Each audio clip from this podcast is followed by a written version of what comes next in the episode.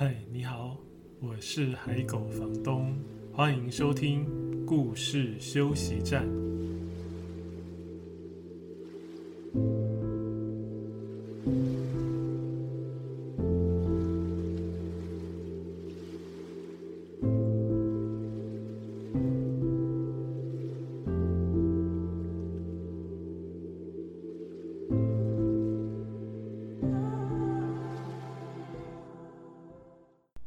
现在收听的是故事休息站 Podcast 节目的第三十五集。今天的主题是：如果让你写一张没有字的明信片。现在大家真的很少写信了，但是偶尔还是会写明信片吧。呃，就我知道，我身边还有不少朋友，尤其在出国旅行的时候，他们会喜欢写明信片给朋友，或者是写给自己啊，当做一种纪念。你也会这样做吗？今天这一集的主题就是想跟大家介绍一本绘本。这本绘本的书名就叫做《没有字的明信片》。这本绘本的原作是向田邦子，是一位日本的作家。会说是原作，就是这一本书的故事原本是向田邦子他的散文集里面的一篇。那本散文集叫《女儿的道歉信》，那里面有一篇散文就叫做《没有写字的明信片》。这一篇散文就是作者小时候家庭的一个故事，然后后来是由出版社再找了新的作者角田光代来重写，把它改编成绘本。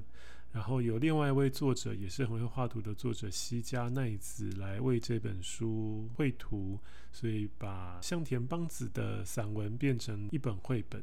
我自己以前是没有看过向田邦子的作品，印象中应该没有。我还特别去查了一下他所有过中文版的著作。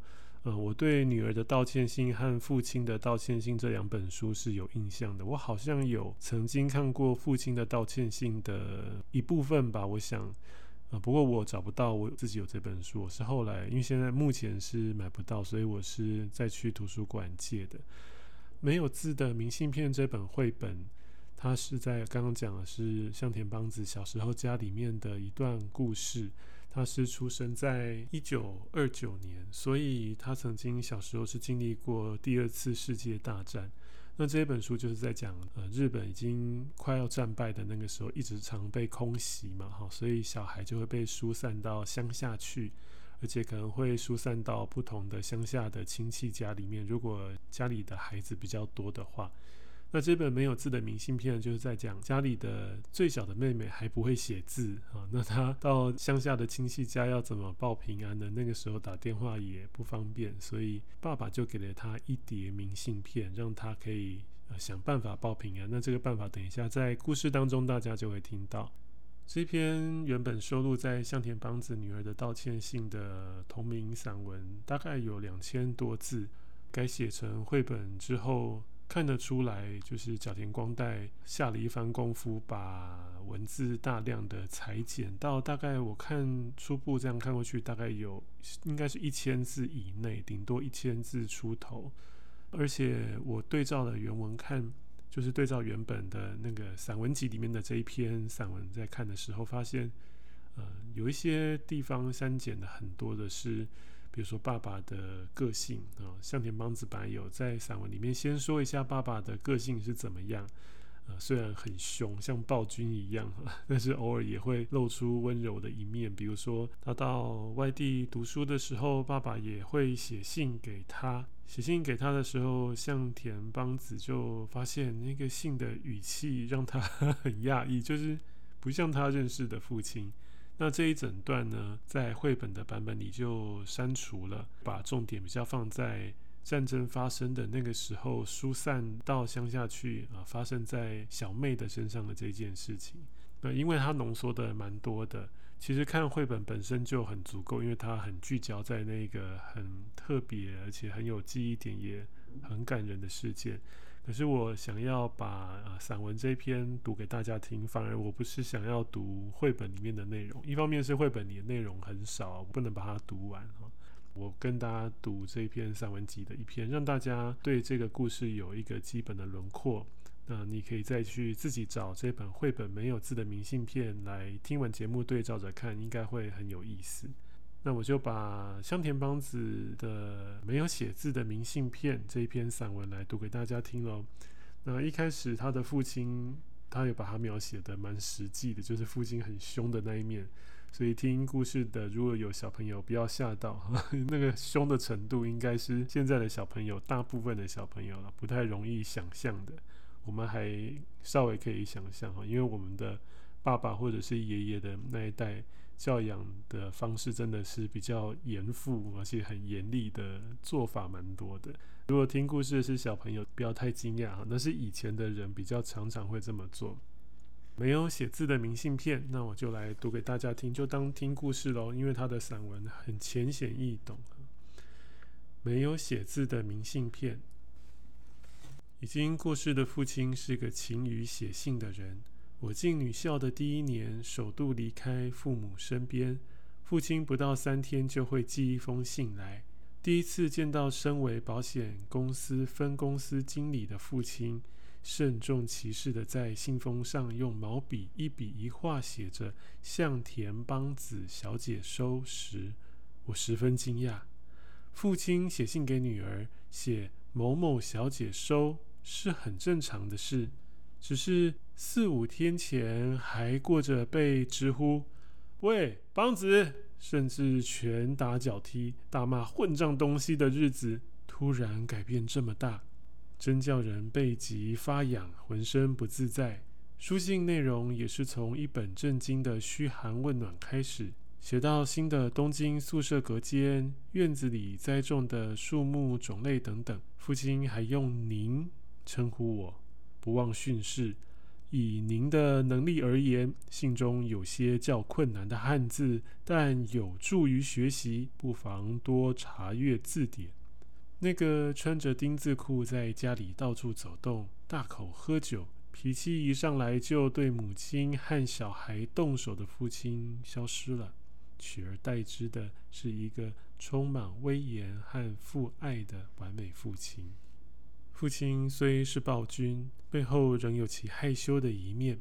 恐怕不用这种客套的形式，就无法写信给十三岁的女儿吧？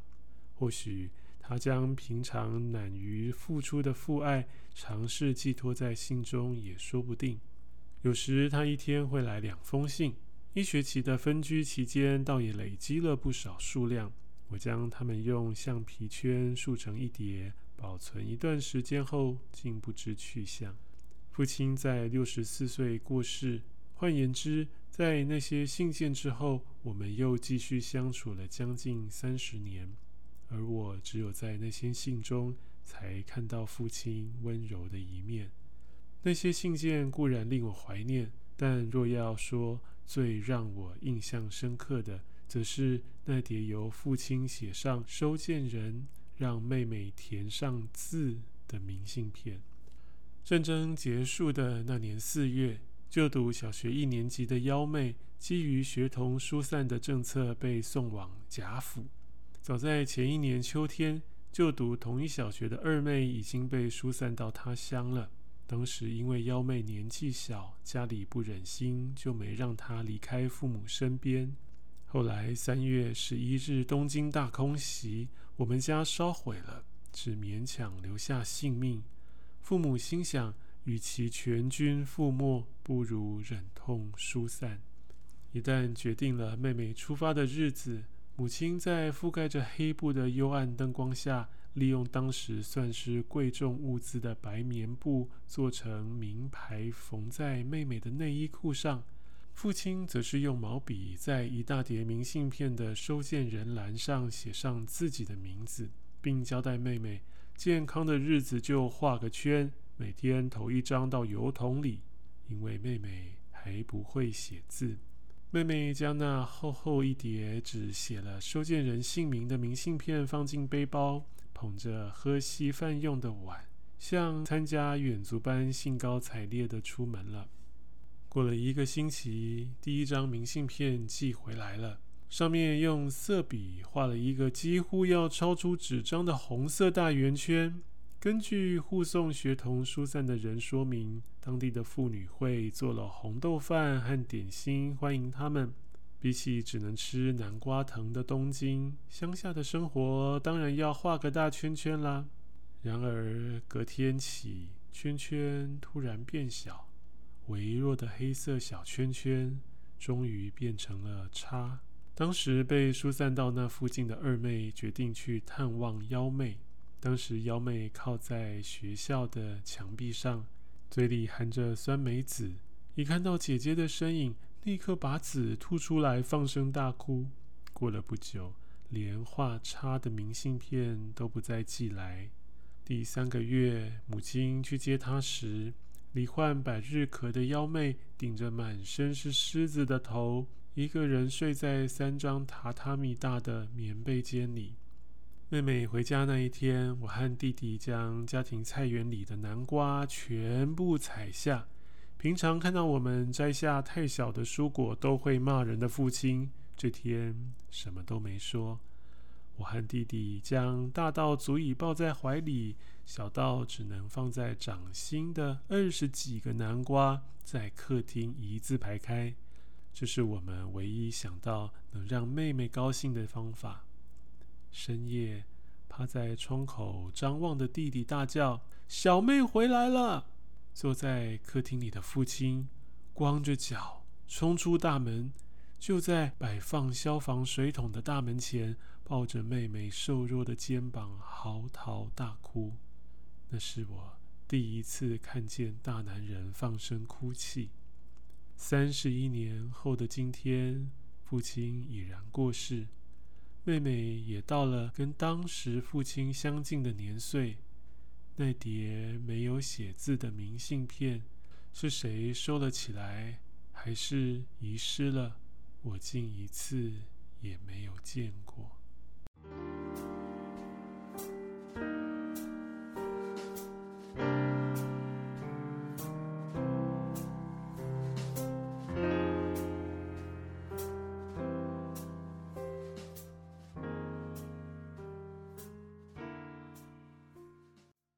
如果你手边有这本没有字的明信片绘本版，那听完我朗读原版的散文之后，你可以再把这本绘本拿出来对照着看哦。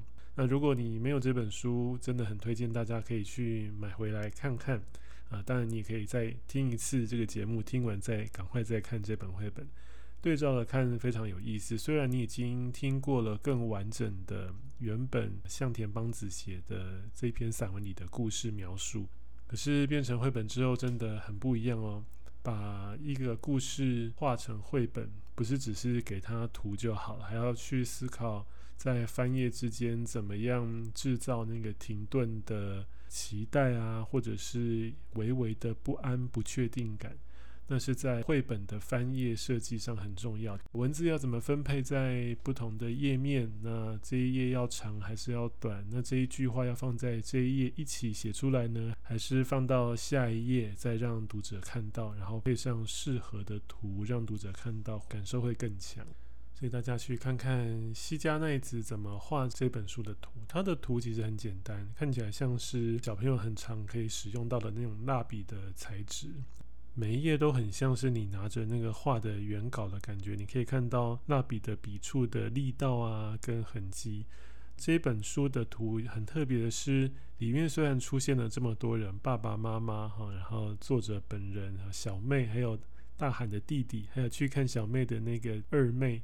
但是整本书里面你看不到人脸，他不是把脸抹掉，是他只出现可能脚、小腿以下的部位。如果人要出现的时候，他只画到这边，所以想象的空间是很大的。那刚才讲小妹到疏散的乡下去的时候，报平安是画一个圈啊，表示过得很好。第一天画很大的圈嘛，后来的圈圈是黑色的，本来是红色的超大的圆圈。后来的圈圈就越来越小，最后变成叉。那在这几页，我们在看散文本身，或是刚才各位这样听我朗读整篇散文的时候，你是顺顺的听下来，或是读下去嘛？哈。但是你如果看绘本，这么短的文字，它分了好几页的时候，你每翻一页，在翻过去之前的那个悬念是很有意思的。所以虽然你听过这个故事，但是还是很推荐大家去看这一本没有字的明信片的绘本版。它不只是浓缩而已哦。听了刚才的介绍，你喜欢没有字的明信片这个故事吗？虽然你还没有看过这个绘本，但是已经听到了这个故事，对不对？如果现在是你拿到一张空白的明信片啊，一叠明信片好了，那你想想现在的你，如果要把这个明信片寄去给一个呃挂心你的人，你会画一个大圈圈呢，还是画小小的圈圈？还是你会画一个叉呢？嗯，这是你现在的状态吗？希望大家的圈圈都很大很饱满，嗯，或者是越来越大越来越饱满啊，可以到达那个时候画一个红色的大圈圈。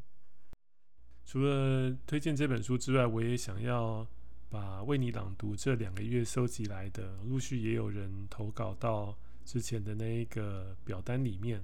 我想朗读其中几篇跟大家分享，因为已经积了一段时间了嘛。不过前几天还有人投稿哦，呃，其中有几个是只留下页数，那我不知道你那一页要从哪边开始读到哪边，我就没有办法帮你朗读喽。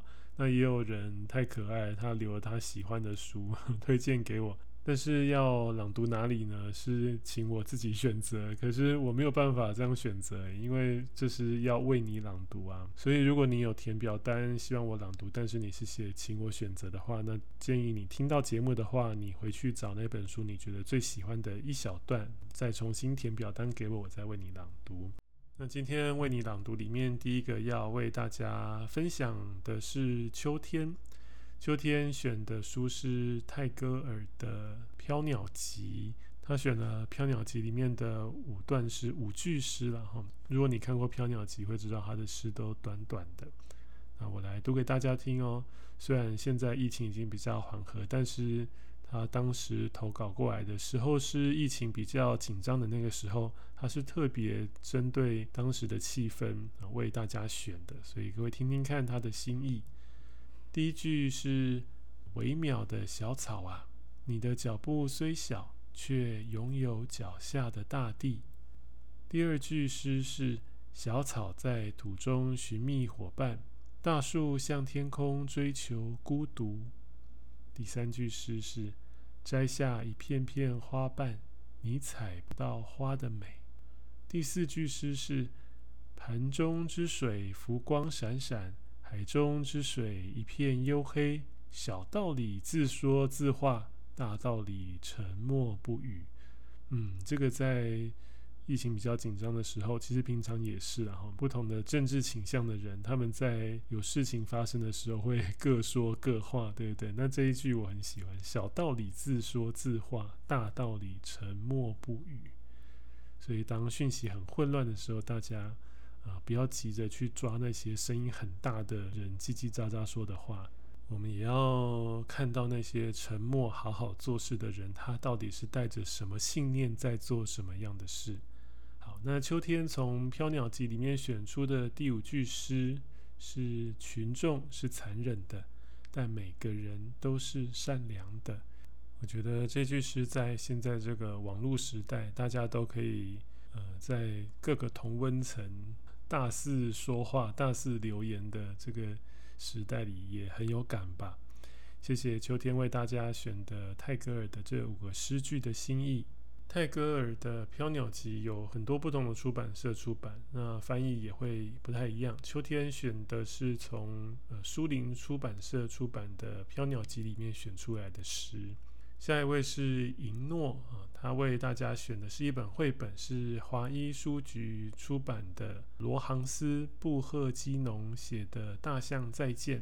他选的其中三页吧，三页里面的段落，大象跟小老鼠的故事啊，大象生命快要到尽头了，他在跟小老鼠道别。那我来读给大家听。大象说。我的爸爸妈妈、兄弟姐妹和所有朋友都在那一边。很快的，我也会过去。这不是悲伤的事。去那里的大象都很快乐呢。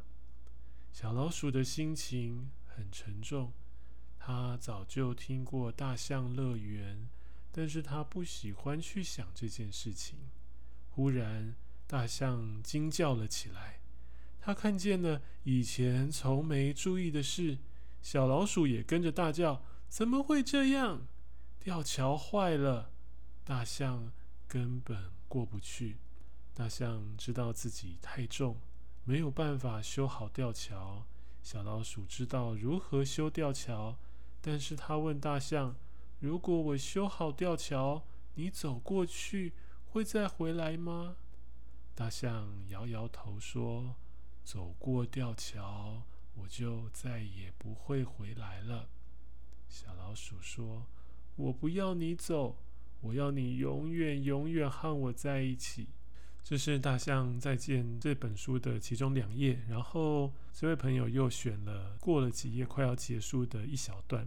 小老鼠的想法不太一样了啊，他知道他虽然舍不得大象，但是大象必定要踏上这一条路啊，踏上这一条旅程，走过吊桥，到吊桥的另一边，去到那个大象乐园，大象的天堂。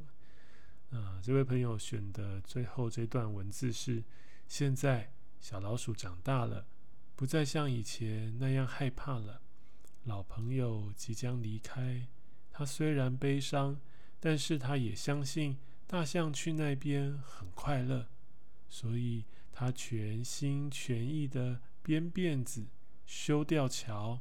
他的动作很快又很小心，因为吊桥必须很坚固，才能撑得住大象。哇，他修了吊桥，他的朋友就走过去，不会再回来了，对不对？但是从以前，他很不想道别，不想离开他的朋友，不想他的朋友离开他，希望他永远留在他身边。然后转换想法，变成为他的朋友好好的修好这个吊桥，让它很坚固，让他的好朋友可以很安全的走到世界的另一边。这是怎么转变的这样的想法呢？如果有兴趣的话，各位可以去找华一书局出的《大象再见》这本书。下一位选书跟大家分享的是格子姨姨。我印象没错的话，格子姨姨是马来西亚的朋友吧？好像是。好，格子姨为大家选的是三民书局出版的，作者是伊格丽贾培特。那这本书是那一天我变成一只鸟。这本绘本的画家是我很喜欢的西班牙的艺术家古瑞迪·古瑞迪。格子姨只选了这本书的一句话，很精华的一句话，而且它是这本书的最后一句啊，但是不会爆雷，大家不用紧张。这句话很美哦，你如果看完这一本书，然后再停留在这一句话是啊，非常完美的句点。这一句话是我虽然不再是一只鸟，现在却会飞了。是什么样的状态让它不再是一只鸟，反而会飞了呢？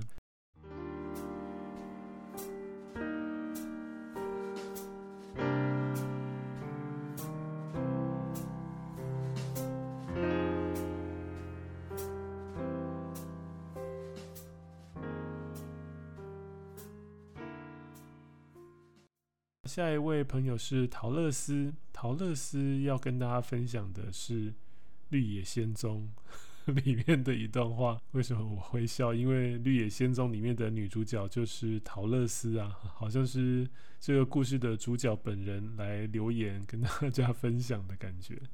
这是逗点文创结社出版的版本啊，《绿野仙踪》这一本书的译文很讲究啊，那大家可以去找这本书来看，你就会看到以前我们印象中的《绿野仙踪》在这本书呈现得更细致。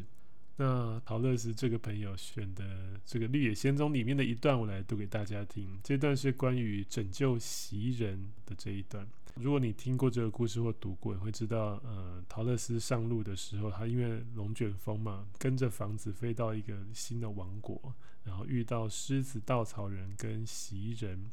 那这个金属的袭人，他们要拯救他。这一段是怎么写的呢？这段也是呃，袭人在说话哈。这副身体是我的骄傲，看啊，我在阳光的照耀下闪闪发着光呢。就算斧头再从我手中滑落也不要紧，因为它再也无法砍伤我了。我唯一的致命伤就是关节会生锈，所以我在小木屋里放了一罐油。如果有需要，我再谨慎地帮自己上油就行了。但是有一天，我却忘记保养，后来还被困在暴风雨里。而我意识到情况危急之前，我那些关节就生锈了。我只好在林间维持同样的姿势，直到你们过来帮忙，我才得以解脱。在那里呆立了一年，可真不是滋味啊！不过拜他所赐，我才有机会思考什么是我今生最大的遗憾，那就是失去了我的心。当我沉浸在爱情里。我就是全天下最幸福的人，可是一个没有心的人，又怎么能去爱呢？所以我要请奥兹赐给我一颗心。如果他给了我一颗心，我就要回去找那位美丽的蒙奇少女，跟她结婚。啊，原来这个袭人想要一颗心，是为了要追求爱情，是吗？但是有一颗心只能爱吗？或是？那是什么样的爱呢？爱也有很多种吧。有人喜欢这样的爱，有人喜欢那样的爱。有人觉得某一种爱对他来讲有一点多啊，有些人觉得这样的爱对他来讲还不够。每个人都感觉不太一样啊，各有所需。嗯，个人有个人的课题，这一段也很有意思哦，跟大家分享。这个是《绿野仙踪》里的一段。那这本书是由逗点文创结社出版的这个版本。下一位朋友是微甜生活啊，生活里有一点点甜，感觉还不错哦。微甜生活推荐的是李慧珍的《成为自由人》里面的一小段话。这本书是由维摩社出版的，啊，装帧很美、很特别的一本书哦。《成为自由人》这段文字是这样写的。我一直认为，困惑、害怕、恐惧的时候，坦诚是最好的方法。不要逃避，好好面对，好好说，把自己的心意传达给对方。就算不是对方期望的，他也会理解。当然，坦诚的第一步是要对自己诚实，说自己相信的话，做自己相信的事。嗯，真好的一段话，大家也可以想一想哦。谢谢维田生活。下一位要跟大家推荐书的朋友是宇宙方糖。你跟维田生活真的不是同一个人吗？刚才维田，现在是宇宙方糖。嗯，不对，如果是宇宙等级的方糖，那应该是超甜喽。好，大家的匿名怎么都这么可爱呢？呃，维田方糖要跟大家分享的是一首诗。那这首诗后来也有变成绘本哦，是宫泽贤治的《不输给雨》。在台湾的版本是由新月书房玉山社新月书房出版的。那宇宙方糖选的是这首诗的前面一段跟最后的几句，那我来读给大家听，中间就省略了。如果你对这首诗有兴趣，可以去找宫泽贤治的诗集，或者是直接去找这一本绘本《不输给雨》来看。那我来读给大家听：不输给雨，不输给风，不输给雪，也不输给夏天的炎热，保有强健的身体，不受欲望控制。绝不发怒，总是静静地笑着。大家都叫我木头，不被称赞，也不给人添麻烦。我想成为那样的人。我也本来就很喜欢宫泽贤治的这一首诗，而且我看到最后一句“我想成为那样的人”，每次看到这一句我都很感动。不见得是我想成为宫泽贤治说的那样的人，而是我会去想，那我自己呢？我想成为怎样的人，可以让我笃定的在思考过后会说，我想成为那样的人。好，就跟大家分享，谢谢宇宙方糖为大家选的宫泽贤治的《不输给雨》。下一位要我为大家朗读的是紫竹，紫色的竹子，紫竹。紫竹选的书是蒲公英的微笑，是蔡志忠先生的作品，是皇冠出版社出版。我好像印象中有蒲公英的微笑这本书，但是我印象中的好像是另外一本书，不是蔡志忠的，我不太确定，我现在没有去查。但是我读给大家听他选的这一段文字：如果我是一棵蒲公英小草，我将自在自得地享受生命，在该开花时开花，该传播种子时传播种子。我才不理隔壁那棵雄伟的千年大树。因为他是他，我是我，每个人都是他自己，不可能成为别人。每个人都应该去发现自己，而不是看着别人。你有你特别的天赋，也有属于自己的人生道路。就像鱼要在水里才能随心所欲，鸟要在天空才能快乐翱翔。将自己摆在对的位置上。才能让自己的能力发挥到极限。狂热比努力重要，努力需要毅力来支持，但狂热让你乐此不疲。找到自己愿意狂热的事，也许就是活着最重要的事。这跟刚才宫泽贤治“我想成为这样的人”好像有一点呼应，对不对？以上就是今天跟大家分享的《没有字的明信片》这一本由向田邦子的散文改作的绘本，然后也朗读了几位朋友为大家选的文字，由我来为他们朗读给各位听。如果你也有特别喜欢的书，那希望我为你朗读给更多人听，你也可以选出里面的一小段文字来投稿给我。要怎么做呢？你可以在这一集节目的资讯栏里面找到连结。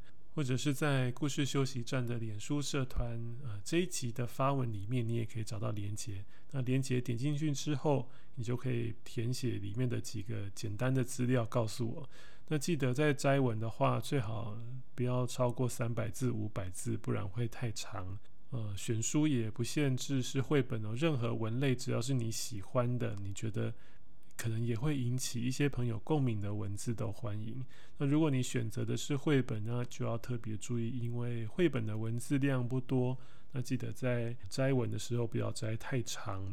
那另外，大家在填写表单、在打字的时候，也要注意不要有错字哦。打完以后稍微检查一下，因为我不会。每一本书都刚好有，所以如果没有办法比对的话，可能就会朗读的不正确，或者是真的已经 错到我看不懂的话，就没有办法为各位朗读了。那这一点，请大家稍微注意一下喽。如果你喜欢今天的节目，欢迎分享给可能有兴趣的朋友。如果你是透过 Apple Podcast 收听，也欢迎留下评语，还有星星评鉴。嗯，真的很久没有看到有人留下评语跟各位的想法，我久久会上去看一次。